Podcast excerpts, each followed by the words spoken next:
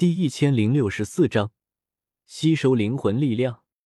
幽冥子，我大爱盟和你们幽冥宗向来无冤无仇，可你们却非要和魂殿沆瀣一气，与我大爱盟为敌。我居高临下俯视着幽冥子的灵魂体，犹如高高在上的天神在审判凡人。你可曾后悔当初投靠魂殿？幽冥子昂起头，呵呵冷笑。弱肉强食罢了。魂殿势大，当初你们大爱盟算个什么东西？就算再来一百次，老夫依旧会投靠魂殿。他从来不后悔自己的选择。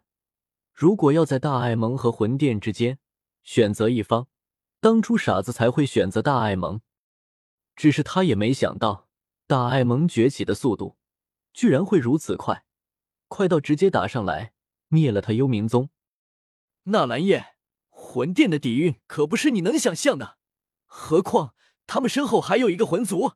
你敢回我山门，总有一天老夫也会踏破你大爱盟。幽冥子大声说着，只是他在说话时，灵魂体却是不断偷瞄四周，似是想要寻找方向逃跑，又或者是在期待什么人来。我自然知道他心中打的什么算盘，无非是想拖延时间。等到魂殿斗圣赶过来救援，只是连魂青被我斩杀时，魂灭生也只是露了个脸，没有出手。他幽冥子一个魂邪君算什么东西？不用再等了，魂殿不会来救你的。我身形一动，朝幽冥子灵魂体扑去，瞬间，他就像是被老鹰惊动的兔子，猛地向后窜去，欲要逃离。我张口大喝：“人间星火！”呼呼！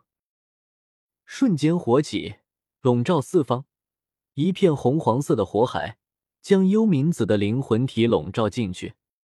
在火焰的灼烧下，幽冥子还想施法抵御，可是人间星火正是这些灵魂体的克星，他浑厚的灵魂力量一沾染上人间星火，反倒是一泼热油往火上浇，烧得更旺了。啊！纳兰叶。我幽冥宗传承不灭，后世门人必记此仇，绝不会放过你的。一片火海中，幽冥子的灵魂体全部被烧着，成了一具火人。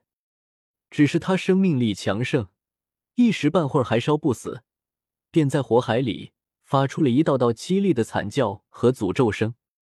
四周众人，不管是幽冥宗的，还是大爱盟的，无不骇然。这可是一位存在于传说中的斗圣强者，居然在我手下沦落到这步田地。我眼神冰冷，从加玛帝国一步步走来，破家灭门不知多少，哪里还惧怕这种威胁？倒是他的灵魂，之前在藏尸山脉一趟，直接让我的灵魂力量晋升到天境大圆满，距离至高的地境灵魂只差一步之遥。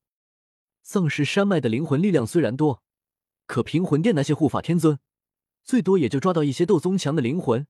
想要老这样的尊者级灵魂都罕见，就更不可能有斗圣灵魂了。我目光闪烁，紧盯着幽冥子的灵魂体。要是能炼化了他的灵魂，我有没有可能真的踏入地境灵魂？只是一位斗圣强者的灵魂，绝对不能轻易吸入体内。否则一个不慎，我有可能被幽冥子给夺舍，那就真的是阴沟里翻船了。就像魂殿抓不到的那么多灵魂体，为什么不直接吸收，反而要挂在那广场上一直亮着？其实就是那广场上布置有磨灭灵魂的大阵，可以将那些灵魂体内的意识执念彻底磨灭，最后直炼化出。最为精纯、最为纯粹的灵魂本源，然后送入魂族，供魂天帝使用。另的魂天帝已经是成了这个时代绝无仅有的几位地境灵魂。我有人间星火，倒是不需要这么麻烦。我扭头看向彩铃和凤青儿，这老鬼有些麻烦，我还需要再镇压他些时间。你们趁此机会，将幽冥宗山门给扫平吧。知道了。他们同时点头，幽冥宗山门此刻早就破烂不堪，不少强者都被我先前那一掌震杀，而我们这边却是不弱，有雷尊者在，彩铃也堪比八星斗宗，扫平剩下的幽冥宗余孽，简直轻而易举。兄弟们，冲啊！风雷北阁之主费天大喊一声，第一个冲了上去。为了盟主大人，为了大爱盟，为了中州的和平，杀光这群坏人！